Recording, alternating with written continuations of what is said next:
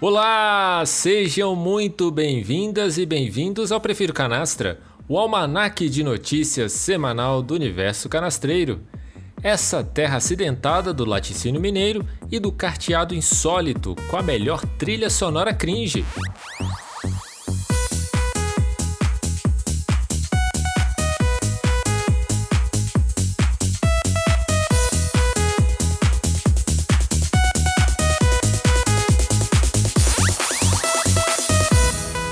Brasileiro gosta, não é verdade, Drauzio? Procura um psiquiatra, você não tá legal. Quer coisa melhor? Não quero nem pensar.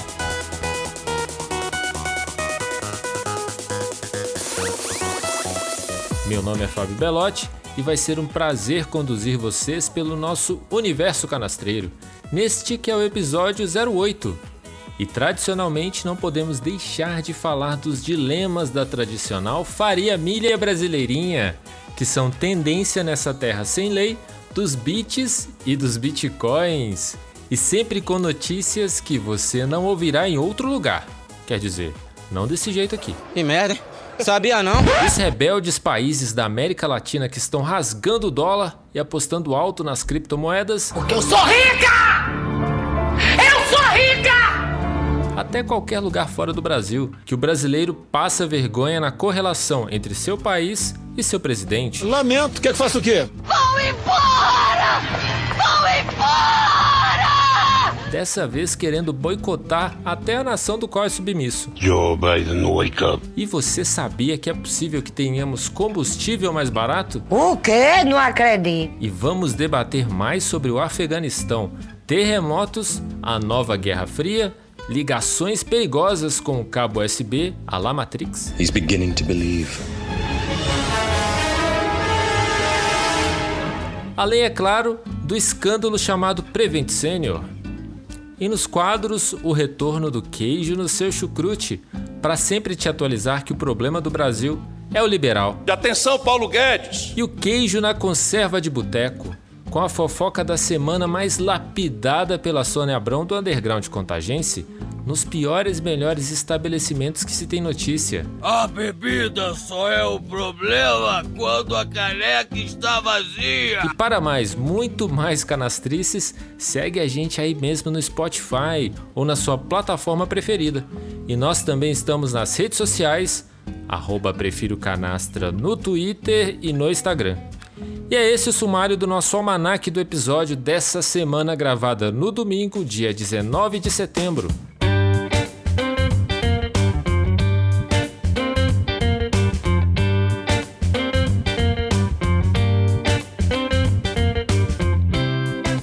E aqui comigo, já fora do exílio, porque o estado de sítio mais efêmero da história teve a duração de um meme, Bruno Teixeira, que essa semana fez uma mudança tão grande que desalojou a senhora sua mãe, Dona Nilza, que agora mora em uma barraca que divide com seu senhor seu pai, Cabo Cacetete, e a cachorra Mafalda? É, é isso aí, bebê. E aí, turminha. Sejam bem-vindos, queridos ouvintes. Não é para tanto, né, Bebil? Não, é... porque isso, Dona Nilza agora tá morando aí no, no quintal, porque agora a casa virou um quintal, é só um quintal que tem. E agora Essa... tá, desalojou, a velha tá morando só na barraca agora, Bruno? Você sabe por que dessa brincadeira, Marcos? Eu, tô, tent, tô, tentando, tô tentando entender é, o que, que, aconteceu. Eu mandei uma foto de uma carga que eu tinha feito, falei que eu ia montar uma carga no carro que eu tinha que sair de madrugada. E aí eu ah, mandei eu vi, a foto no grupo. e tinha tanta Tava coisa levando até carro. parede, velho. Tava levando as paredes da casa, Marcos. Eu Tava levando embora a casa, a casa da mãe dele. Eu vi, eu não entendi. Não. Aquilo ali era o que, Bruno, no fim das contas? Cara, nós compramos um, umas madeiras de demolição, umas janelas, portas e tal, e aí a gente ah. tava reformando. E agora nós levamos, já levamos montada, sabe? Então ficou. Deu um ficou, volume ficou muito parecendo grande. que era a casa da mãe dele que ele tava destruindo e levando pra lá. Foi mesmo, foi isso que eu tinha. Agora eu entendi. Destruindo não, né? Desmontando e levando para outra não, casa não dele que ele tava. Poderia fazer isso com a senhora Nilson e o senhor Cabo Cacetete. É. Bom, a semana maravilhosa aqui, galera. Tirando o que tá ruim, o resto tá ótimo. Gostaram desse, desse Opa, velho ditado aí, boa. usado na década de 70? Ah. É, a gente tá pelejando aqui. É usado na década de 70, 80 e 90 em todos os churrascos de família, né? O tiozão da churrasqueira Onde houver sempre fazia. tiozão, É. haverá esse ditado. E do pavê também no, no Natal. Do pa- é, nossa, mãe do céu, do pavê é pra comer, é pra ver ou pra comer, é pra enfiar no seu rabo. Que isso? Francamente. Ô, então, galera, ó, tenho uma novidade aqui, a gente combinou de sempre atualizar novidades. É, eu e Letícia estamos pelejando aqui com um problema no esgoto na casa do meu pai. Problema assim, uma semana de serviço e até agora não encontramos o problema. Então é isso aí. A novidade é essa. E uma novidade interessante que ficamos sabendo agora, né, Fábio? É que Marcos Paulo Pedrosa Alves esteve aqui. Tá agora com uma mudança marcada mais uma vez, de três em três meses. Parece que esse garotinho tem que mudar. O que, que acontece, Marcos? Não tá pagando aluguel em dia? Pague o aluguel. Olha, Bruno, é tipo isso, cara. É Vida de cacheiro viajante. E, assim, dessa vez a mudança é por bem. Tô indo pra um, pra um lugar melhor. Não tô morrendo, mas tô indo pra um lugar melhor. E Ficou parecendo mesmo. eu continuo vivo. Espero por bastante tempo ainda. Mas, assim, consegui um apartamentinho um pouquinho maior aqui é, do que eu moro e a gente vai mudar. Mas é isso. Ó, a vida de quem, quem mora fora do país é isso, né? Você tem que ficar rodando aqui, ali. A gente não parou em um país, ficou rodando em vários lugares. Agora a gente tá tentando se estabelecer na Alemanha aqui e aí arrumar um lugarzinho pra morar tá, tá difícil. Esse novo local onde vocês vão mudar, lá tem endereço ou também se identifica pelo sobrenome? Sobrenome, você acredita? Isso não é. Oh, e outra coisa, eu vou, eu vou adicionar uma, uma informação aqui que naquela época eu não falei. Mas olha, você sabe que tem umas- uns prédios que nem falam em qual andar a pessoa mora? Só tem o número lá. Só tem o nome da pessoa na campainha. Você entra dentro do prédio tem que ficar subindo e descendo escada, porque muitos não têm elevador, são prédios Procurando a antigos. pessoa. Procurando o nome da pessoa na, em todas as campainhas de todas as portas do, do, do. Concordo com o governo alemão também, ajudando as pessoas a fazer uma atividade física, pelo menos, que seja, né? Subindo Verdade. e descendo escada, uma das melhores atividades físicas que tem. Parabéns mais uma vez pro governo da Alemanha aí pela, É.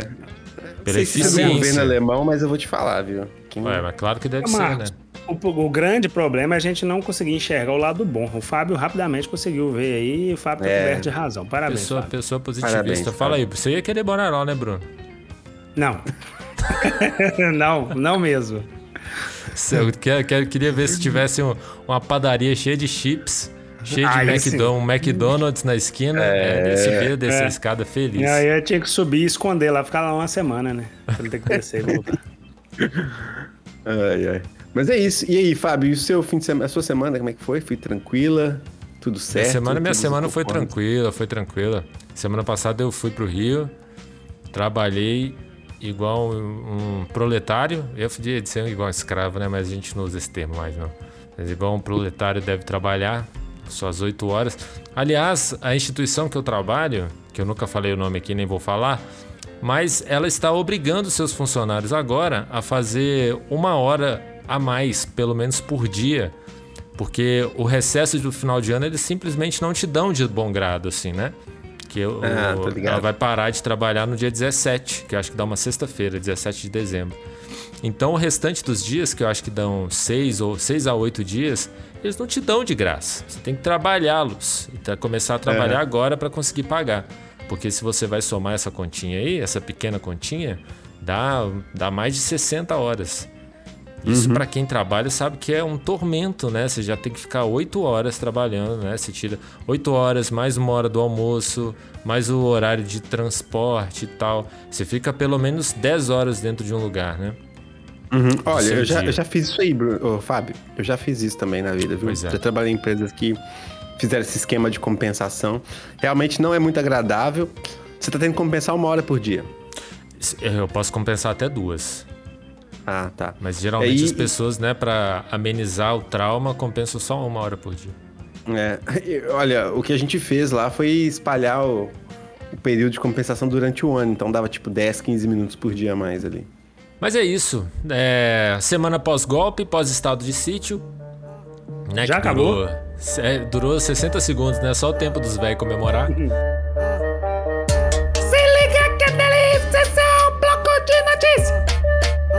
Ai, ai. Então vamos lá, repercussão dos protestos do dia 12, não, ou seja, domingo passado em que a gente estava aqui gravando e teve os protestos aí do, do Centrão, da direita. Quem? De quem foram esses protestos, desses protestos, Bruno? Bom, esses protestos foram feitos pelos pais de Bolsonaro. É isso aí. Centro, centro-direita, é, os responsáveis aí, aquela galerinha aí que brigou para tirar a Dilma e o resto a gente vê depois, foi lá agora reclamar do Bolsonaro. Então eu tenho aqui uma matéria da Jovem Pan, trouxe aqui. É... Gente, eu vou sempre citar a fonte e vou citar o título da matéria, porque se a pessoa quiser procurar no Google, fica mais fácil assim. Bacana? Beleza. Jovem Pan, título: Atos pró-impeachment têm baixa adesão e viram piadas entre aliados do governo. É isso aí. Após as manifestações pró-Bolsonaro do dia 7 de setembro, né? Tivemos aí o estado de sítio, como o Fábio disse. Nós tivemos no dia 12 manifestações pró-impeachment de Bolsonaro. Essas manifestações do dia 12 foram organizadas por grupos bolsonaristas arrependidos. Tá certo isso, Marcos? Tá certo. Bolsonaro arrependido. Isso. Tais como MBL, Vem Pra Rua e Livres. Na verdade, eu nem conhecia esse último grupo, não. Conhecia só MBL e Vem Pra Rua. Bom, esses grupos se que se colocaram aí como responsáveis a convocar uma grande manifestação contra o governo, juntando a eles toda a oposição, mas não deu certo. Por que, que não deu certo? Porque a esquerda Tirando o PC do B, cara, nossa, para meu desespero. É o PC do B? A esquerda não participou. Porém, tirando, igual eu disse, exceto o PC do B. Você tava sabendo disso, Fábio? O PC Sabe não, o PC do B participou? O PC do B participou, cara. Nossa, que tristeza. Fiquei chateado. Por que, que você Mas, ficou chateado por causa do. Ah, cara, porque o PC do B ele é esquerda, né? O partido é de esquerda. Sim. Tudo tudo bem o PDT participar, mas o PC do B, cara, Vanessa, Portu... É, Vanessa Portugal é do PC do B, não é ela? Vanessa Portugal, eu acho que sim, cara. Pois eu é. acho que sim. Achei. Fiquei chateado, mas enfim. Não é PSTU, não, cara? Vanessa Portugal? É ah, PSTU. verdade. É, eu acho que é PSTU. PSTU, é. é. Mas o PC do B é a esquerda. Mas, mas não tem assim, o bracinho também daqui de contagem, que é PC do tem, B? Tem, o bracinho de contagem, justamente, Carlinho Bracinho. Carlinho, isso, Carlinho. Tava é. tentando aqui lembrar o nome dele. Mas assim, a grande esquerda mostrou que tem memória e não foi. Já tá bom, né? Além dos grupos citados aí, MBL, Vem Pra Rua e Livres, também haviam representantes do Novo, ah, que novidade, né? E do PDT, do Ciro. Ou hum. seja, com exceção do PCdoB, que é a esquerda, né, que eu disse, foi uma manifestação de centro-direita. E como já esperado, já comentado aí entre as pessoas ligadas à esquerda foi um fracasso. Então, assim, ministros, ex-ministros e apoiadores do governo aí foram às redes ironizar um pouco do fracasso aí. É, do movimentozinho organizado, gostou dessa expressão? Movimentozinho organizado pelo MBL. Cara, eu sou anti-bolsonarista, mas eu também não sou retardado, né? Então eu não vou é, dar o braço a torcer para o MBL. Então é um movimentozinho organizado pelo MBL. Assim, eu fiquei muito feliz com a esquerda, cara, embora eu já até disse aqui sobre o PCdoB, né, que me deixou chateado, mas com a esquerda em geral eu fiquei muito feliz, porque a gente falou isso no, no domingo passado, nós conversamos sobre isso, né, que o pai desse governo é justamente essa galerinha aí, cara, que tava lá do... Primeiro a gente tira a Dilma, depois tira o resto, entendeu? E aí, não sei se eles sonharam com a S e acordaram com Bolsonaro, mas enfim, quem os responsáveis por Bolsonaro estar no poder são eles. Então fiquei muito feliz da esquerda, de uma forma geral, não ter se, se juntado, sacou? É isso aí. Cara, e não, só aproveitando. É, eu tenho aqui também uma notícia do UOL a respeito desses mesmos movimentos. Que nesse mesmo evento, na cidade de São Paulo, o Fernando Holliday, ex-MBL, sabe quem é, Marcos? Sei, sei. Sei.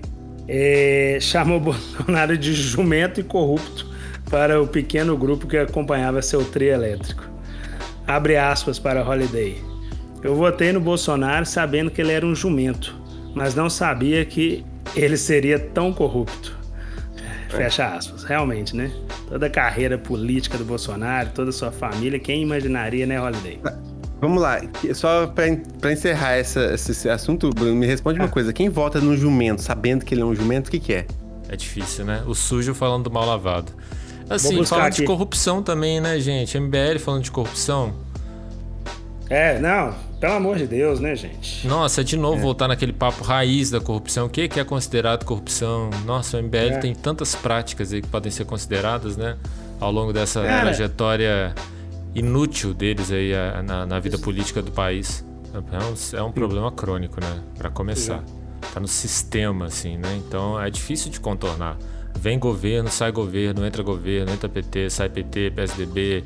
Pode entrar o que for, que vai continuar, cara. Tem que, tem que ser cortado na raiz e não vai ser de uma vez, né? Acho que vai ser uma transição longa até a gente chegar num, num, num panorama aí que a gente fala, olha, estamos pelo menos parcialmente livres de corrupção, né? É, ó, é minha medir, opinião. Né? O Brasil, Brasil é um país muito grande. A gente não tem a mínima noção do que, que rola em cada um desses municípios, né? do Brasil. É, e, a mi, e, a minha opinião em relação à corrupção é a seguinte: a corrupção ela vai existir no Brasil enquanto o povo corrupto, porque os Sim. políticos são reflexo da população. E para a gente acabar com a, corrupção no governo, a gente tem que fazer um, tem que haver uma mudança no comportamento da população em geral, entendeu? E isso é cultura. E só, não se muda a cultura de uma hora para outra. Então vai tempo aí. Quem chega falando que vai acabar com a corrupção é demagogo, tá mentindo. Bom, então vamos lá, olha só. O Bruno falou aí de presidente, né? Do responsável aí por esse governo horroroso que a gente passa. É, nossa próxima matéria aqui é: será que a travessura midiática internacional do nosso capitão já está no forno? Porque o The Guardian já noticiou que o Bolsonaro planeja esconder o cartão de vacinação quando viajar para a Assembleia Geral da ONU. Mais uma aí. Diz ele que sua taxa de anticorpos ainda é muito alta. Ele não precisa de vacina, né? Olha só. E para isso, ele vai ter que burlar as regras de vacinação de New York City. Mas será que isso é um problema para ele? Já que burlou regras de uso de máscara de tantas cidades aqui no Brasil. Tudo bem que a síndrome do vira-lata de todo o clã e sua seita enxerga os Estados Unidos como uma espécie de jardim do Éden, né? Mas será que essa subordinação se estende ao Biden também? Sobre a presença sempre desastrosa de Bolsonaro junto à comunidade internacional, dizem as más línguas que vem aí uma tentativa de Bolsonaro light e vai levantar a bandeira branca para antecipar a cúpula do clima, a COP26, principal conferência mundial sobre o clima em que o Brasil provavelmente será destroçado e comido com farofa pela gravidade das não políticas adotadas e o avanço do desmatamento não só na Amazônia, mas em outras vegetações igualmente importantes como o Cerrado. Os especialistas duvidam que tal mudança retórica convencerá os gringos. O estrago, meus amigos, já está feito. Acho que nem se fosse um nome muito imponente, muito mais do que Bolsonaro que fizesse tudo certo, ele não sairia de lá é, com poucas críticas, sairia com muitas críticas e uma mega responsabilidade nas costas. É, ninguém vai engolir esse, esse, discurso dele. Mas sabe o que eu achei mais interessante nessa reportagem? Foi o Bolsonaro afirmar que os níveis de anticorpo dele estão muito altos ainda, então ele não precisa tomar vacina. Justamente.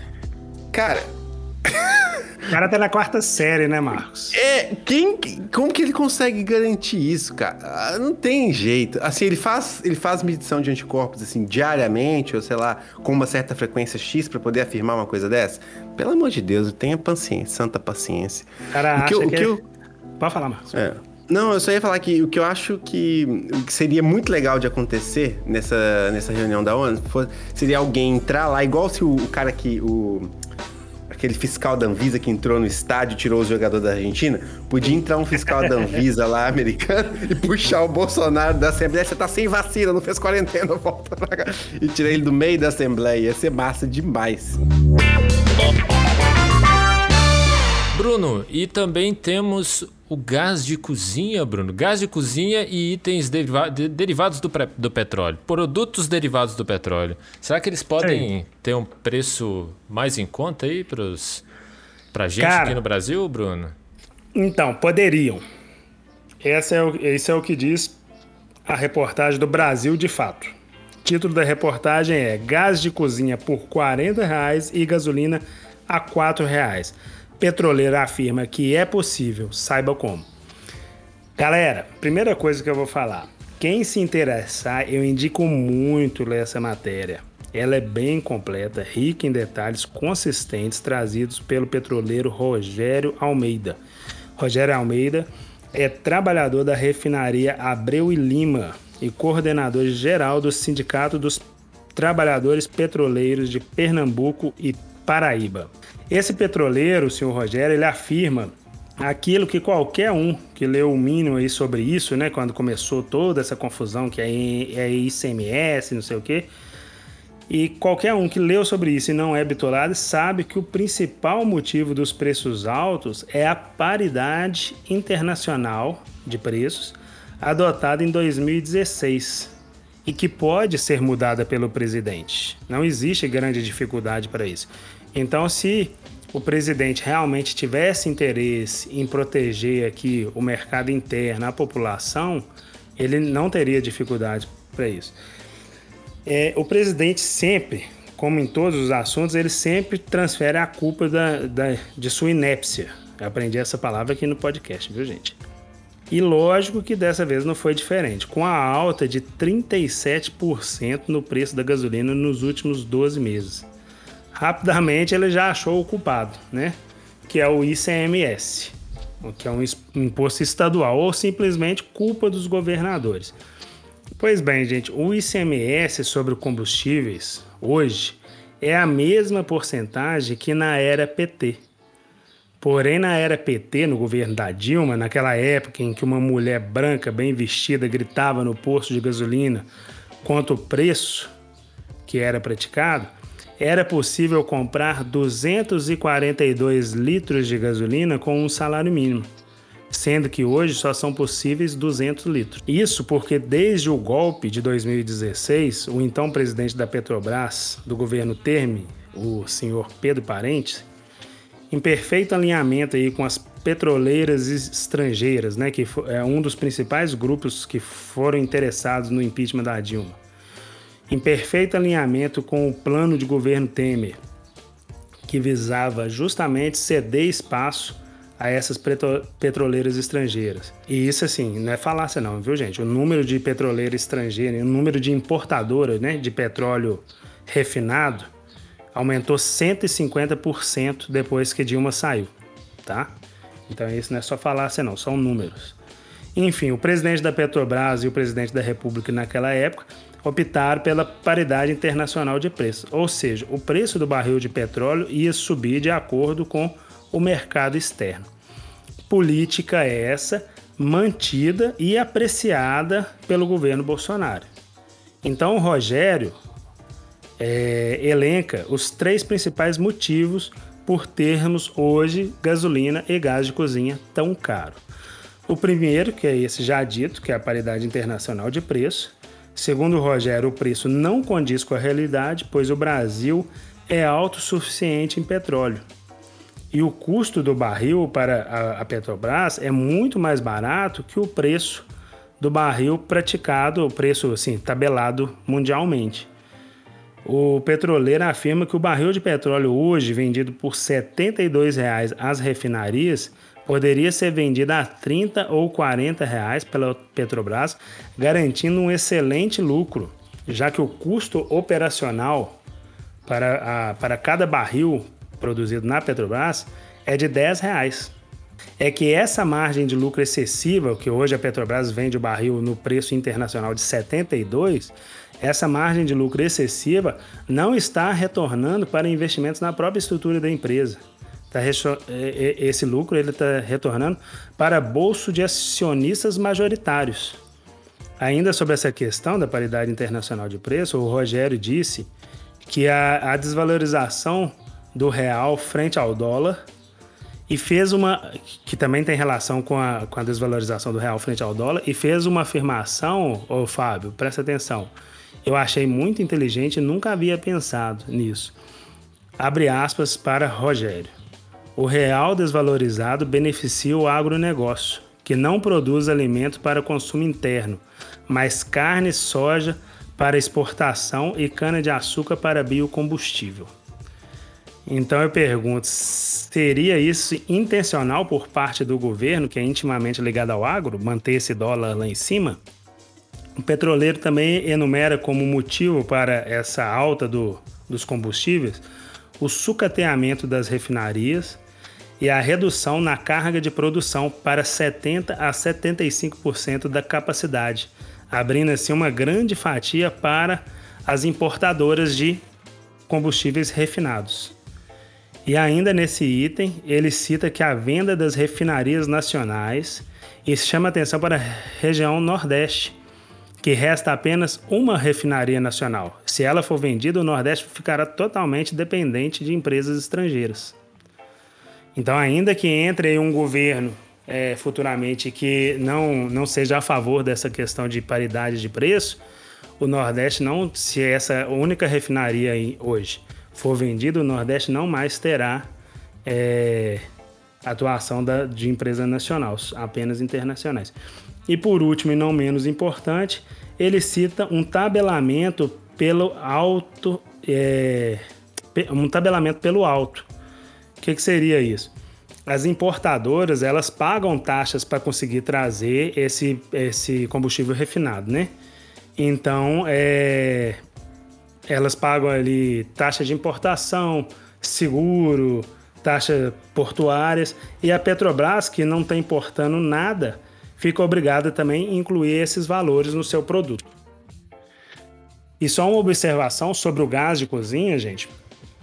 É, o, o, o, Brasil hoje, a Petrobras, ela produz mais diesel do que o Brasil usa e vende esse diesel para fora, sendo que ela podia reduzir nessa quantidade de produção de diesel, transformando em gás de cozinha, produzindo gás de cozinha para termos uma, é, um, um, preço melhor. Enfim, é isso. Não, ficou, ficou muito bom, Bruno. Você explicou direitinho. Eu achei muito interessante a reportagem também. Eu dei uma passada de olho nela, mas eu não tinha lido com tanto detalhe. E eu achei a sua explicação excelente. É, eu só queria fazer alguns comentários aqui rapidinho. É, eu concordo plenamente com a avaliação do, do Rogério em relação a, ao dólar. Inclusive, na semana passada, quando a gente falou da greve dos caminhoneiros, lembra que a gente mencionou que o, muitas empresas do agro estavam patrocinando os protestos e o interesse das empresas do agro que exportam é de manter o dólar alto mesmo, de manter essa crise, etc, alto, etc e tal, porque eles têm lucros com, com isso, né? Então imagina um cara que vende um quilo de soja para fora a um dólar. Há dois anos atrás esse cara ganhava quatro reais, hoje ele tá ganhando seis reais, seis e cinco, sei lá, cinco, cinco, seis, não sei quanto tá o dólar direito, mas entre 5 e 6 reais. Então, assim, para ele, é um, é, ele tem um ganho, né? E sem o aumento de custo. Então, é bom para eles.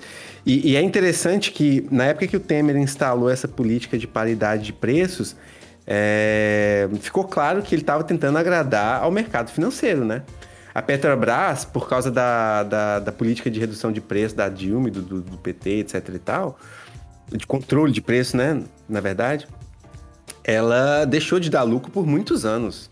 Ela hum. ficou ali, né, servindo a população, que é a obrigação, que é o papel dela. Ela não é uma, ela é uma empresa estatal, ela, ela tem fins lucrativos, mas ela, o, o objetivo final dela é, é o bem social, não é gerar lucro para acionista, não é o fim da empresa estatal. E agora não, agora ela está a serviço dos investidores. Então ela vende o preço, o petróleo com preço internacional, aumenta a competição. Tem gente que ficou alegando que aumentar a efetividade da produção, porque a competição entre as empresas ia fazer com que a Petrobras melhorasse a sua produção. Mas a gente sabe que no fim das contas, quem paga essa, esse ganho de eficiência, entre aspas, aí, é o povo que começa a pagar mais caro, né?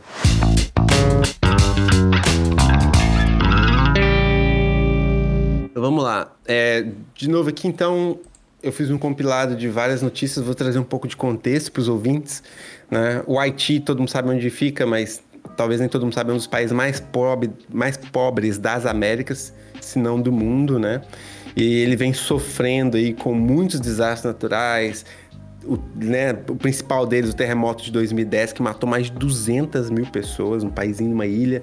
200 mil pessoas morreram com o terremoto em 2010, né? O Brasil mandou até forças lá. O Brasil foi o líder das, das, das ações da, das Nações Unidas lá. Comandado é, pelo Vilas Boas, né? Na época, se eu não me engano. Exatamente. É. E então é um país que sofre muito com desastres naturais. Teve o, o, furacão de 2016 também que destruiu o país. Então, assim, é, é, um país no Caribe que sofre muito com as questões naturais, né? Com os desastres naturais. Políticos sociais e também, também. E instabilidade política. Como, por exemplo, recentemente em julho, o presidente do país foi assassinado enquanto dormia. Ou seja, o país vive um momento terrível, né?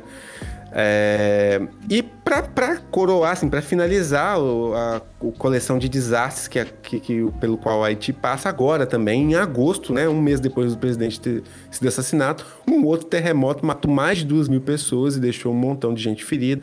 Até hoje tem gente que não recebeu auxílio, está passando necessidade no interior do país. É, aconteceu agora em agosto, mais um terremoto. E o que está acontecendo depois desse terremoto, depois dessa instabilidade política toda, né? A, mais a pandemia, esquecemos da pandemia, que também deve estar tá matando muita gente lá, né? E acabando com os empregos, aquela coisa, de, de, acabando com a economia do país que já estava destruída. Muitos desses, desses haitianos, eles acabaram indo para o Brasil. Não sei se vocês lembram, até quando eu tava morando aí ainda, eu lembro de ter visto bastante haitiano no, lá onde eu morava, em Campinas, até em Belo Horizonte. Eu não sei como é que é agora, vocês provavelmente não estão vendo mais tanto haitiano na rua, assim como antigamente, né? Há um tempo atrás estão. eu tava vendo mais, hoje em dia nem tanto. É, porque o que, que aconteceu? Muitos desses haitianos que foram para América do Sul, por causa dos terremotos de 2010, do furacão de 2016 e tudo mais que acontece no Haiti, por causa da pandemia, crise econômica, eles resolveram emigrar para os Estados Unidos. Então, se somou a pandemia, os imigrantes que tinham ido para a América do Sul, mais o assassinato do presidente, instabilidade política, mais o terremoto, você teve uma migração em massa de haitianos e outros, né, já somando aos outros imigrantes da América Central e da América do Sul que tentam entrar nos Estados Unidos, é, você teve essa, essa, esse grupo de, de imigrantes todos tentando entrar nos Estados Unidos. Então, a ponte entre uma das cidades no México ali, que divide México e Texas, aumentou de uma semana para outra, de 400 pessoas esperando para ser processada na entrada dos Estados Unidos na alfândega, para 14 mil pessoas em uma semana. E essas pessoas, ah. elas estão vivendo embaixo de uma ponte. E é literalmente embaixo de uma ponte. Uma ponte divide os, que, que conecta os dois as duas cidades. E essas 14 mil pessoas estão morando debaixo dessa ponte, esperando para ser é, processadas pela imigração americana. Vivendo em situação de miséria e morrendo e passando mal com, com corona e aquela coisa toda, né? É, tá assim, eu vi as, se vocês procurarem depois no Google para ver as cenas, vocês vão ver, tá, me, me, lembrou muito aquele filme O Distrito 9. Você já viu, Fábio? Lembro. Sim, já vi. Aquele da África tá, do Sul, né? Isso, tá parecidíssimo, assim, sabe? Aquela situação de miséria dos imigrantes que ficam cercados, eles não podem nem para um lado nem para o outro, porque o México falou que não vai receber imigrante que não seja. É, da, os, os, haitianos são do Caribe, né? Mas assim, eles definiram uma lista lá de que eles iam aceitar. E os Estados Unidos também falaram que não tem prazo para processar todo mundo. E eles estão mandando, eles já mandaram mais de 10 mil pessoas deportadas que conseguiram entrar nos Estados Unidos de volta para Haiti. Não sei quantos voos já foram, mas mais de 10 mil pessoas já voltaram e eles têm essas 14 mil paradas na porta deles para tentar entrar. Então, a situação terrível de miséria, de sofrimento. É, e vamos ver como que a administração Biden vai lidar com isso, né? Porque eles também. Não estou defendendo o Trump, parece que eu estou defendendo o Trump, né? Segunda vez que eu critico o Biden, parece que eu estou defendendo o Trump, mas não. Mas eu, queria, eu quero ver como que eles vão lidar com isso, porque foi uma das grandes críticas que eles fizeram ao governo Trump durante a campanha. Sim. E agora vamos ver como que eles vão dar com essa crise, né? Mas eu acho que esse cenário, Marcos, seria impossível ver no governo Trump. 14 mil pessoas esperando para entrar no país. Eu acho que elas não é. estariam mais lá. Eles não iam entrar não, né? simplesmente, né? Todo mundo tomando cacetada. Eu acho que é porque a esperança de ter mudado o governo, de ser agora uma nova figura como Biden, que é democrata, que aí às vezes fica uma esperança, né? E por isso que essas pessoas acabaram se acumulando lá. Acho que não foi de uma vez, talvez não em uma semana, foi uma semana inteira, assim. Uma semana, bombou. É. Por causa de tudo isso que aconteceu. E tem uma Sim. outra coisa também, é o Biden estava deportando as pessoas e não aceitando a entrada dessas pessoas com uma política de controle da pandemia. Uhum. Aí teve um juiz de algum estado, deve ter do Texas, que proibiu eles usarem essa regra para famílias que têm filhos. Então eles vão ter que dar um jeito de processar as famílias com filhos, pelo menos. Porque eles estavam assim, ah, não pode entrar no país porque não tem quarentena, não tem vacina. Agora eles não vão poder fazer isso mais. É, Então vamos e ver. aproveitando essa questão da pandemia, Marcos, em julho desse ano, o Haiti ainda não tinha nenhuma dose da, de vacina contra a Covid. Fábio com o escândalo da Prevent Senior. Ah, é? Já a notícia de capa? Prevent Senior? Já. Opa, é o escândalo da semana, então. É, vamos destrinchar essa história aqui da Prevent Senior por meio de matérias do G1, do Estado de Minas, do Estado de Mi, da Mina, do Estado de Minas e Mídia Ninja e UOL. Beleza? É, o volume é grande porque é um caso muito impactante e a gente precisa conversar bem sobre ele. E para isso é importante explicar primeiro o que é Prevent Senior. Nada mais, nada menos que um plano de saúde, cujos territórios de atuação são Sudeste e Sul, sendo uma dessas regiões a República de Curitiba. Só com essa informação já dá para ter uma noção do que eles representam e do que eles são. E a quem eles querem atingir, certo? Preconceito contra os curitibanos. Oi? Que preconceito contra os curitibanos foi esse, Fábio? Eu já disse que é da República de Curitiba. Eu não falei curitibanos, é completamente Ah. diferente, né? Completamente diferente. Claro, então. É, em todo lugar tem pessoas muito legais, tem pessoas muito ruins. O problema é a concentração delas. O que consta do caso da Prevent Senior, então? É porque ele ocultou mortes de pacientes que participaram de um estudo realizado para testar a eficácia da hidroxicloroquina associado à azitromicina para tratar Covid-19. Um tratamento comprovadamente ineficaz, mas que o governo brasileiro, contra tudo e contra todos, defendeu ou talvez ainda defenda a exaustão e neste ato de defesa ferrenha apresentou este estudo como prova de eficácia. Olha aí. E o estudo? Do que se tratou? Uma bela salada de idiotice e controvérsias em que nada se assemelha a estudos clínicos responsáveis e protocolares, a começar pelo início no dia 23 de março de 2021, em que um dos sócios do plano de saúde envia uma mensagem aos seus, aos seus subordinados. Abre aspas. Iremos iniciar o protocolo de hidroxicloroquina mais azitromicina. Por favor, não informar o paciente ou familiar sobre a medicação e nem sobre o programa. Fecha aspas. É isso mesmo. Guarda semelhanças com o quê? Abre aspas. Não, essas aspas são minhas. As piadas. As Fábio as piadas, né, Bruno? Muito bom.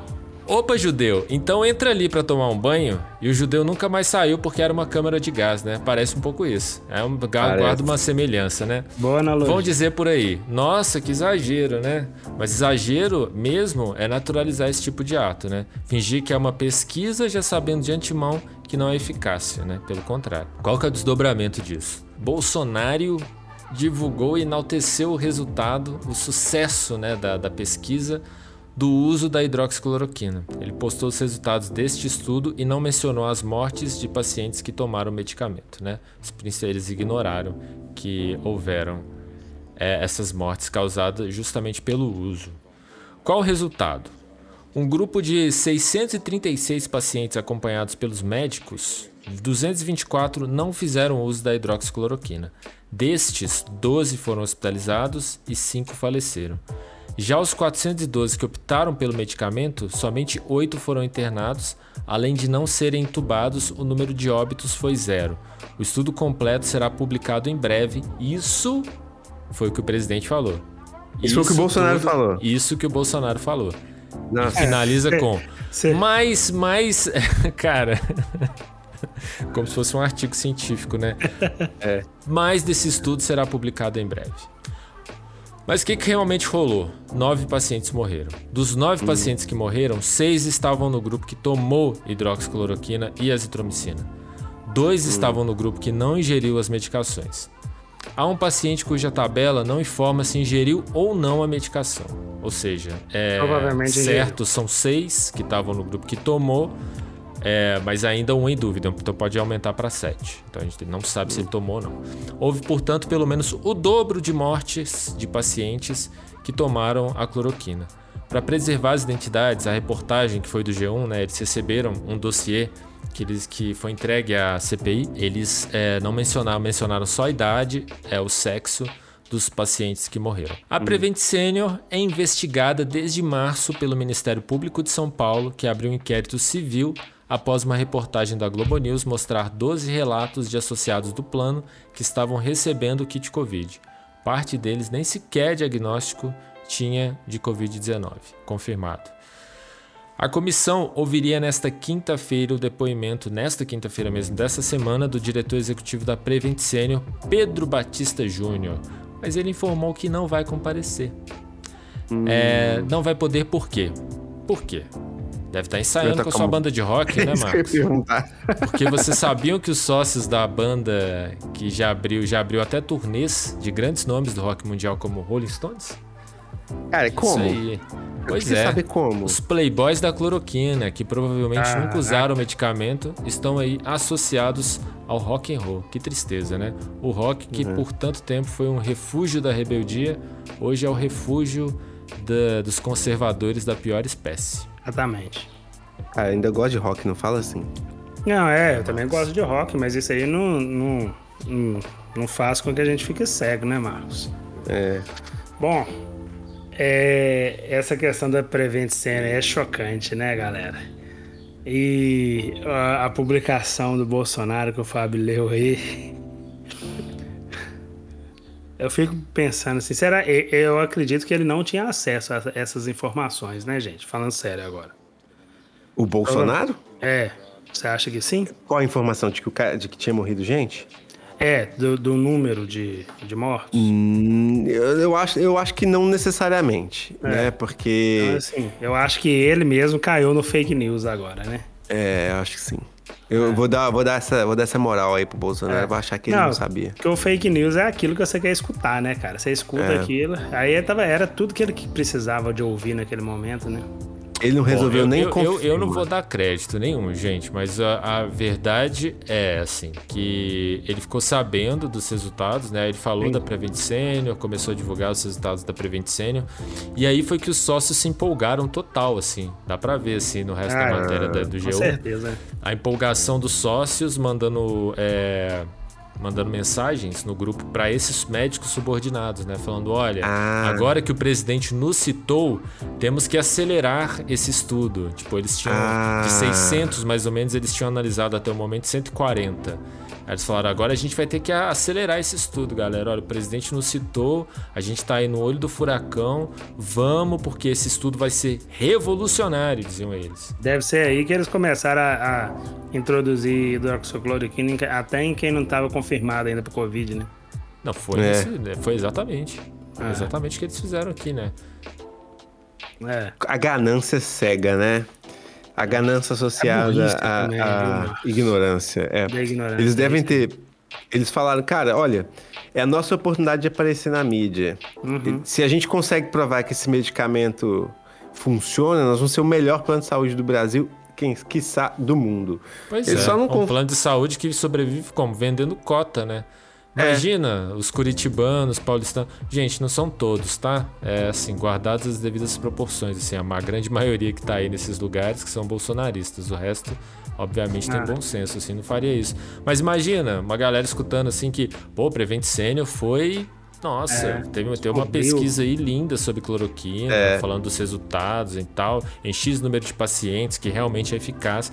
Claro que eles iam. Vocês já viram o, o valor dos planos da Prevent Senior? São caríssimos. Não. Sério? Caríssimos. Não tive ah, eu, assim, para mim, pro quanto que eu recebo e pro quanto que eu pago, pago de plano de saúde, para mim é caríssimo. Agora, né, aí tem que ver também a estrutura social. Na realidade. Né, de quem você tá falando. Ver, Agora né, é, é engraçado, é né? Que mesmo né, nesse estudo aspeado aí deles, é, eles né, viram aí essa que não, que não tinha resultado, mas continuaram, né, Fábio? Exato. É, é, é, isso que é interessante, né? Porque a pessoa ela quer acreditar, ela quer que aquilo dê certo, mesmo dando errado, ela continua insistindo para dar certo. É, porque eles estavam vendo como uma oportunidade de negócio, né?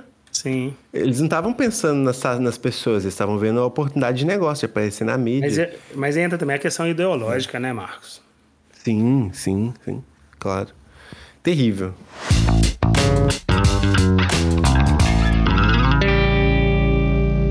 Curiosidades, notícias é. bizarras. Nossa, essa é bizarra mesmo, hein? Vai lá, Bruno, ela Fala tem aí, Bruno. O que aconteceu? Eu, eu queria só entender o seguinte, como é que, por que que essa notícia veio cair logo no meu colo, né? Vocês estão de sacanagem comigo. Galera, o UOL, título, adolescente tenta medir pênis com cabo USB e acaba precisando de cirurgia. Você tá falando sério? Oh, é isso aí, pessoal. A matéria mostra aqui o raio-x. Tem um raio-x aqui, como que o cabo ficou preso na ureta do adolescente e parece até montagem, viu, gente? O plano de saúde dele era Prevent Senior, Bruno? Não, se fosse já tinham dado é, hidroxicloroquina pra ele já. O cara é inacreditável. O cara conseguiu colocar ali através da ureta, sei lá, uns dois metros de cabo USB. O cabo USB dele não era original, não, viu? Era aqueles do Iapoc. Que parece ter uns dois metros de cabo USB aqui pelo raio-x. Isso aconteceu com um adolescente britânico de 15 anos. Ele introduziu cabo USB na ureta com o intuito de medir o pênis. Agora a medição, pelo jeito, está sendo feita pela parte de dentro, né, Marcos? Eu acho que sim. Ele deve ter assistido a primeira aula de anatomia dele e falou: opa, peraí, é. deixa eu conferir aqui então. Às vezes alguém orientou ele que o, o, o comprimento do pênis vai é, até na próstata. Aí é. ele pensou: vou, vou provar o, realmente, é, o real tamanho do meu pênis. Deve ser. É. Ele não conseguiu retirar esse cabo. Olha que situação constrangedora, né? Não conseguiu retirar esse cabo e precisou ir para o pronto atendimento fazer uma cirurgia de emergência. A parte legal é que o caso foi parar como artigo na revista científica Urology Case Reports. Então o garoto recebeu alta no, no dia seguinte, a cirurgia, e os médicos a, apontaram nesse estudo que o paciente não apresentava transtornos mentais, é, realmente tinha que avaliar isso, né? E que esse caso foi apenas mais um caso de curiosidade, de curiosidade sexual.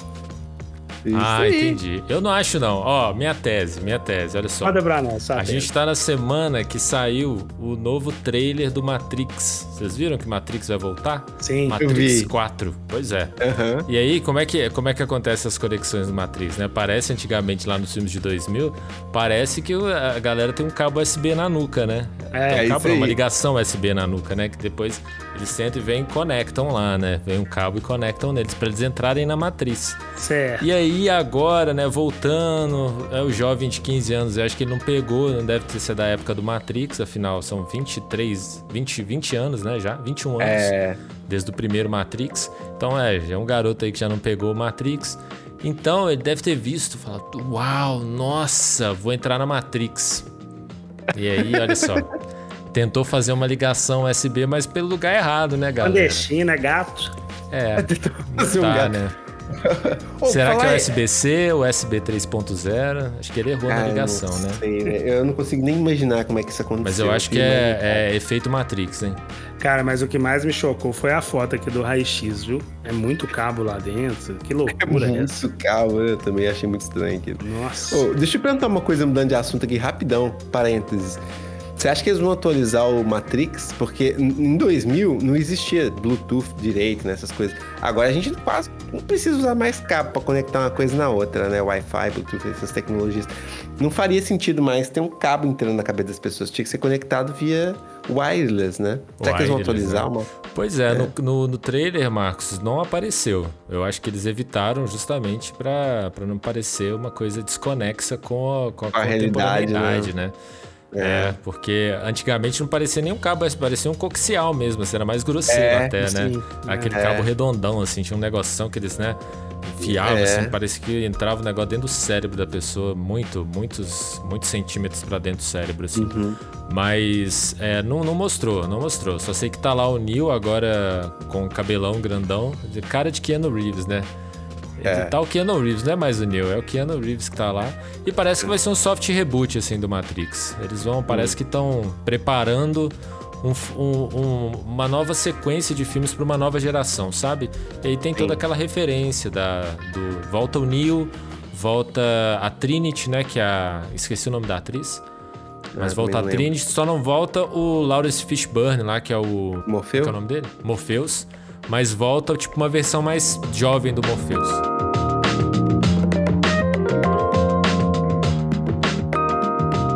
Então vamos lá, né? Acabou aqui nosso almanaque e vamos para os nossos quadros, então. O brasileiro tem virtudes, esse é o queijo do seu chucrute. Queijo no seu chucrute é o quadro do Marcos, para levantar a autoestima do brasileiro, não é isso, Marcos? A notícia é excelente essa semana. Não vou falar mal da Alemanha de novo, né? É, o queijo, a notícia é uma notícia do G1 também. O queijo brasileiro fica em segundo lugar em, qualidade, em quantidade de medalhas em concurso mundial na França. Então, eu vou resumir a notícia aqui só para dar orgulho para os nossos ouvintes, né? O Brasil conquistou 57 medalhas no Mundial du Fromage et des Produits Laitiers concurso francês que acontece entre 12 e 14 de setembro. É, de produtos do leite, Marcos, é isso? Isso, produtos, é, produtos laticínios, né? Laticínios. É. Então, mas era um concurso de queijos, né? Então foram ao todo 900 queijos de 46 países que concorreram por 331 medalhas. O Brasil teve 57 medalhas e levou quase 20%, 20 dos prêmios. Eu acho que Olha isso aqui é uma, é uma grande coisa. Sim, sinceramente, eu, acho, eu fiquei eu claro. Eu fiquei muito surpreso. O Brasil ficou em segundo lugar é, como com o número de medalhas e só ficou atrás da França, né? Mas assim, sendo um concurso francês na França, assim, vai lá, né? Bairrista, então tá né? ótimo. É, tá assim, tá, eu, eu considero como ganhador moral, Sim. né? E e é isso. Os queijos que ganham esse concurso podem ter um aumento de preço de até 200% no Brasil. Ah, então, isso é uma, uma, uma, coisa ruim, né? E, e o que acontece? Uma outra informação mais importante, para mais, mais orgulho ainda para nós, no caso aqui, mineiros, estamos ouvindo os mineiros que ouvem o programa. Dessas 57 medalhas, 40 foram para queijos mineiros. Oh, então, tipo assim, parabéns. Uma Tem canastra, né? Teve, eu contei aqui quantos prêmios canastras foram premiados. Nove queijos canastras foram oh, premiados. Que beleza. Com medalhas. Então, assim. Tá vendo fantástico. que a gente prefere a coisa certa? A gente que prefere é. a coisa certa. A gente vai preferir a errada? Claro que não. Claro que Muito não. Muito bom. Cara, fantástica notícia, mostrando aí que você tem aqui esse queijo é, holandês, é queijo Gouda, é queijo não sei o quê, é, essas coisas todas. O queijo mineiro, o queijo brasileiro, o queijo mineiro mandando ver. É reconhecido mundialmente. Muito interessante, é. Marcos. A galera fica. Eu gosto de alguns queijos de fora, mas tipo assim, isso não faz eu, eu ser tapado de. A síndrome do vira-lata, né? De achar que. Ah, nossa, só como queijo fulano de tal. Queijo mineiro, é. em especial canastra. Eu prefiro canastra. Eu Gente, tem duas coisas que brasileiro faz direito. Uma delas é queijo. A outra é cachaça. A gente é, vai é desprezar logo esses produtos? Não tem é, jeito, né? Os pois dois é, são, em Minas Gerais, faz com excelência, né? Não, dois é. campeões cara, aí do mundo, né, cara? É sensacional assim, essa notícia, porque é isso, assim. A gente fica falando muito desses queijos aí de fora, não sei o quê e tal. Cara, se tem um lugar que eu gostaria de estar, Marcos, é no festival de queijo como esse. Ah, cara, porque eu é? já fui numa pequena degustação de queijo que nem era canastra, era um, um selo que eles estavam tentando criar na época, que era que chama Entre Serras. Mas era uhum. um processo muito similar ao canastra. Cara, não tem coisa melhor, cara, do que ir para um festival de degustação de queijo. Você tá doido. Agora aqui, vou pegar essa deixa aí da questão do queijo. Melhor do que yoga. Fala, Bruno. Desculpa. Ah, sem dúvida, né? Vou gastar um minuto para fazer uma reclamação aqui. Talvez, é, eu, eu tenho fé que o Prefiro Canastra vai fazer sucesso e eu vou me vingar da empresa dos queijos Cruzilha. Queijos Cruzilha é uma empresa que foi montada na cidade de Cruzilha, porque eles consideraram que a cidade era propícia a queijos. Provavelmente, os queijos são realmente fantásticos. Provavelmente eles devem ter ganhado aí um, pelo menos um prêmio aí desses, que, dessas medalhas brasileiras. Só que, cara, eu desviei, eu estava passando relativamente perto de Cruzilha. Olhei no Google que hora fechava a loja de queijos. E lá falava às 18 horas e eu desviei 120 quilômetros no trajeto. E quando eu cheguei lá, a loja fechava às 17, ela estava fechada. Cara, você tá é doido, você tá oh. doido, bicho. 120 quilômetros lá na Europa, lá onde que o Marcos mostra, ele sai em outro país. Eu fiquei Exatamente. com ódio mortal, cara. Ó, Laticínios Cruzilha ganhou quatro prêmios, tá, Bruno? Só pra você ver. Praga. É, tem, tem razão, hein, Bruno? Por isso Toma. que eles fecharam mais cedo. Agora esse pode, velho. Vai começar a adiantar têm- esse horário de fechar aí. O queijo é bom, mas não respeitam o cliente. Fica a reclamação do Bruno. Sabe uma, sabe uma coisa, cara, que eu tava pensando aqui? O, o o queijo, o queijo brasileiro, mineiro, assim, é, sobretudo hoje em dia, tá parecendo arte contemporânea, bicho. Ele sai pra fora, assim, porque artista contemporâneo, você sabe que é assim, né? Ele vai participar de um festival, uma, uma mostra, uma galeria internacional, ou aqui no Brasil, uma galeria conhecida compra. O, o artista já é. O artista não, não é a obra, hein? Presta atenção. É o artista é valorizado X%, dependendo do lugar. Por exemplo, ele é convidado para ir para uma Bienal de Veneza. É combinado para ir para uma Bienal de Amsterdã. É, principalmente as da Europa. Sobe tantos por cento. O queijo mineiro tá a mesma coisa. Esses 200% de valorização, poxa, o queijo agora é arte contemporânea, então. Daqui a pouco ganha uma galeria lá na, no Iotim, né? Se é que ainda não tem, né? Se é que já não Merecia, tem, você não sabe, né? Existe o Museu da Cachaça, né? Por que não o Museu do Queijo Canastra? Exatamente. A conversinha do Hapstack, essa conserva de queijo no boteco. É o queijo de conserva no boteco. Aquele pote maravilhoso que você chega você não sabe se é queijo ou se é ovo de codorna. Mas aí você pede, né? Se for queijo é lucro. Se for ovo de codorna é o quê, Bruno? Ah, baita prejuízo, Deus me livre. Trocar mussarela pro ovo de codorna é sacanagem. Então, manda aí pra gente qual que foi a fofoca da semana nesse singular estabelecimento, que é o Boteco Mineiro. É isso aí, agora é a hora da Sônia Abrão do Underground Contagiance. Hora da fofoca, notícia do site O Fuxico. Olha o nome Ok, do ok. site, O Fuxico. É, É fazer aqui, famoso das antigas. homenagear aqui a minha querida amiga Fabiana, que é uma fofoqueira de primeira. Se liga então. Pra quem gosta É pra de você mesmo, reality, viu, cê- Fabiana? É, você Ela mesmo, vai ficar na Fabiana. dúvida, ela vai ficar na dúvida, mas é a própria, viu? Irmã do Fábio, filha da dona Marilza, é isso aí. Você gosta de reality, Marcos? Eu, eu não, velho. Falar a verdade, não. Mas já gostou. Eu lembro. Ah, em 2000 eu assisti o Big Brother 1. Precisão, hein, com a data. Mas enfim, vamos lá. Pra quem gosta de reality, ou de barraco, ou dos dois, né?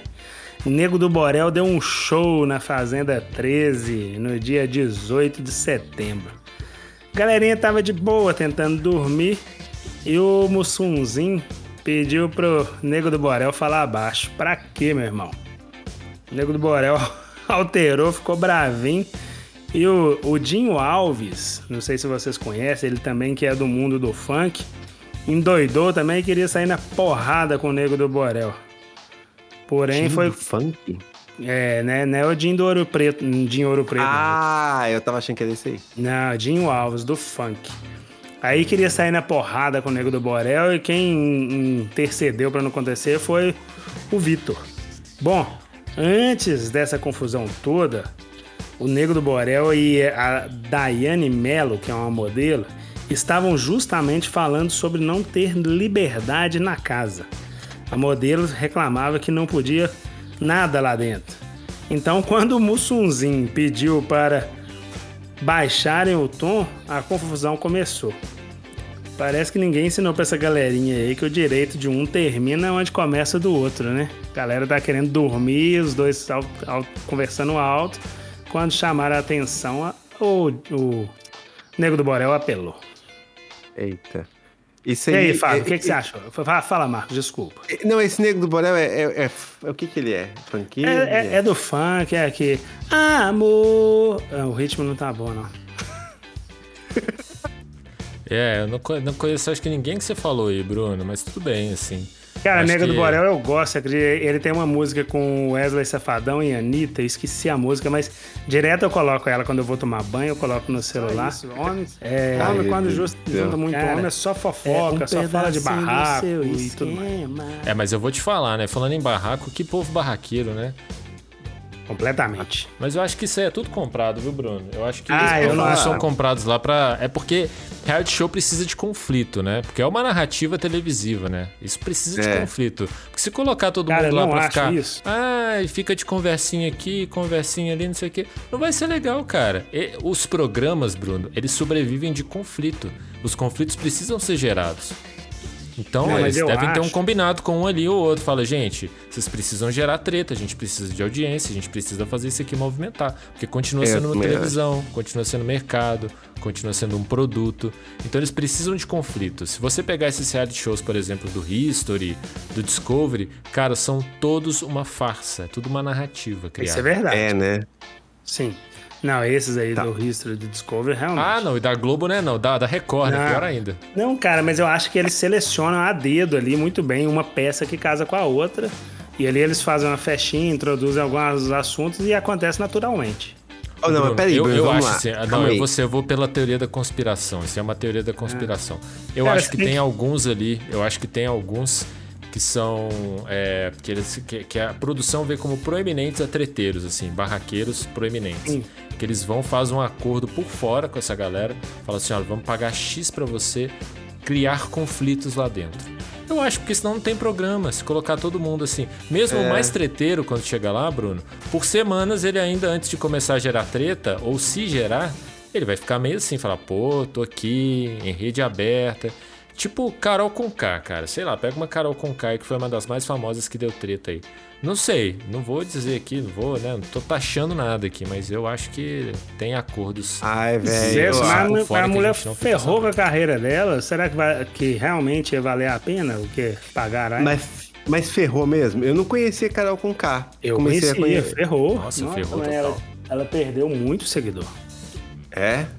Muito. Eu nem sei o que ela fez, pra falar a verdade. Mas eu concordo com o Fábio, viu, Bruno? Nessa eu tô junto com o Fábio, porque eu vou te falar. Tá certo que eu não assisto muito programa, eu te falei. O, o último foi o primeiro. O primeiro e último foi o Big Brother 1, em 2000 lá, com o Bambam e tal.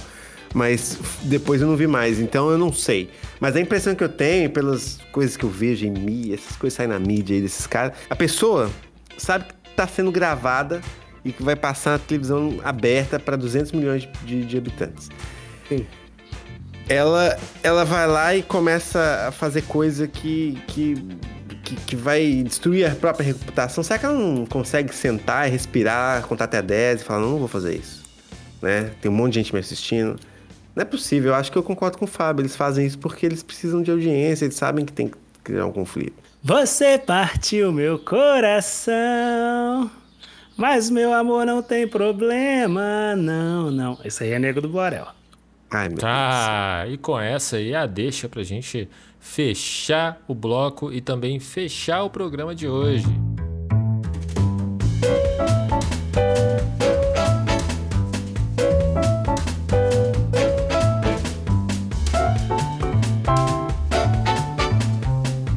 Partindo direto então para nossa ouvidoria do queijo. O que que é a ouvidoria do queijo?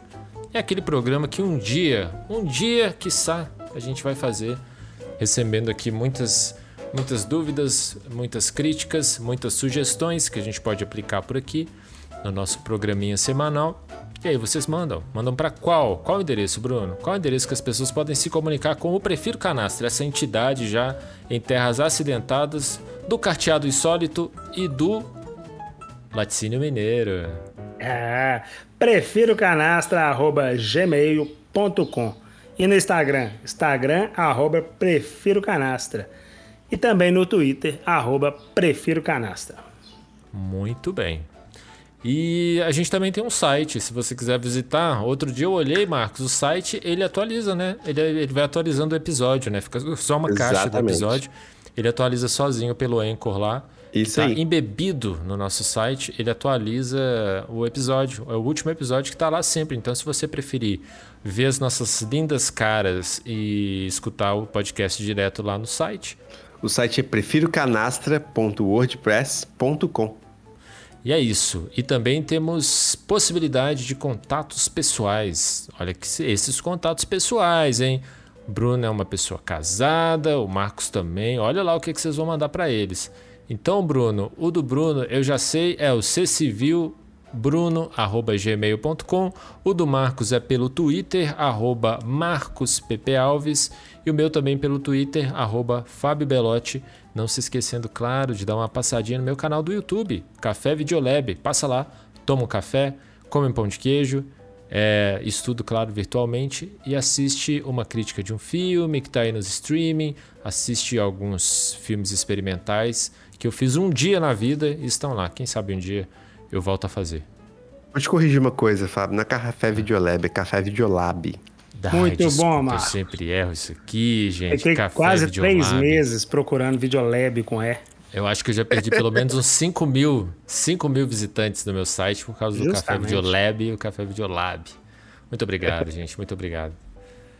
Então é isso. É, mais considerações? Últimas Não. considerações? Eu tenho. Fale. Hoje é, temos aqui 100 anos de Paulo Freire. Sabiam disso? Hein? Tô sabendo. Centenário de Paulo Freire. É, foi homenageado por ninguém mais e ninguém menos do que quem? Sabe? Google.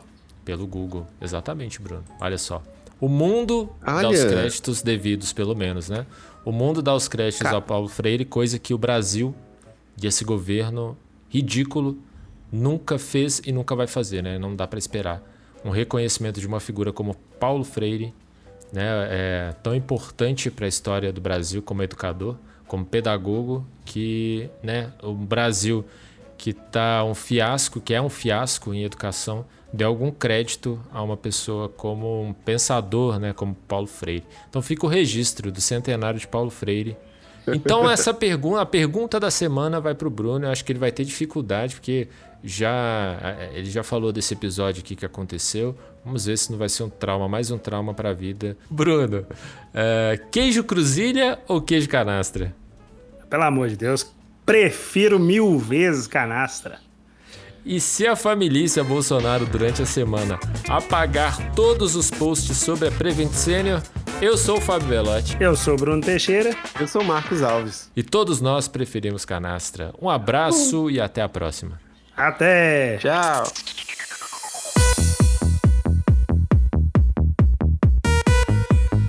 Seria Seria bonito, né? Seria bonito. Nossa, assina embaixo. Então, galera, é, a reportagem que eu li aqui tá totalmente errada. Eu tenho que falar de novo sobre ela. da Jovem Pan. quê?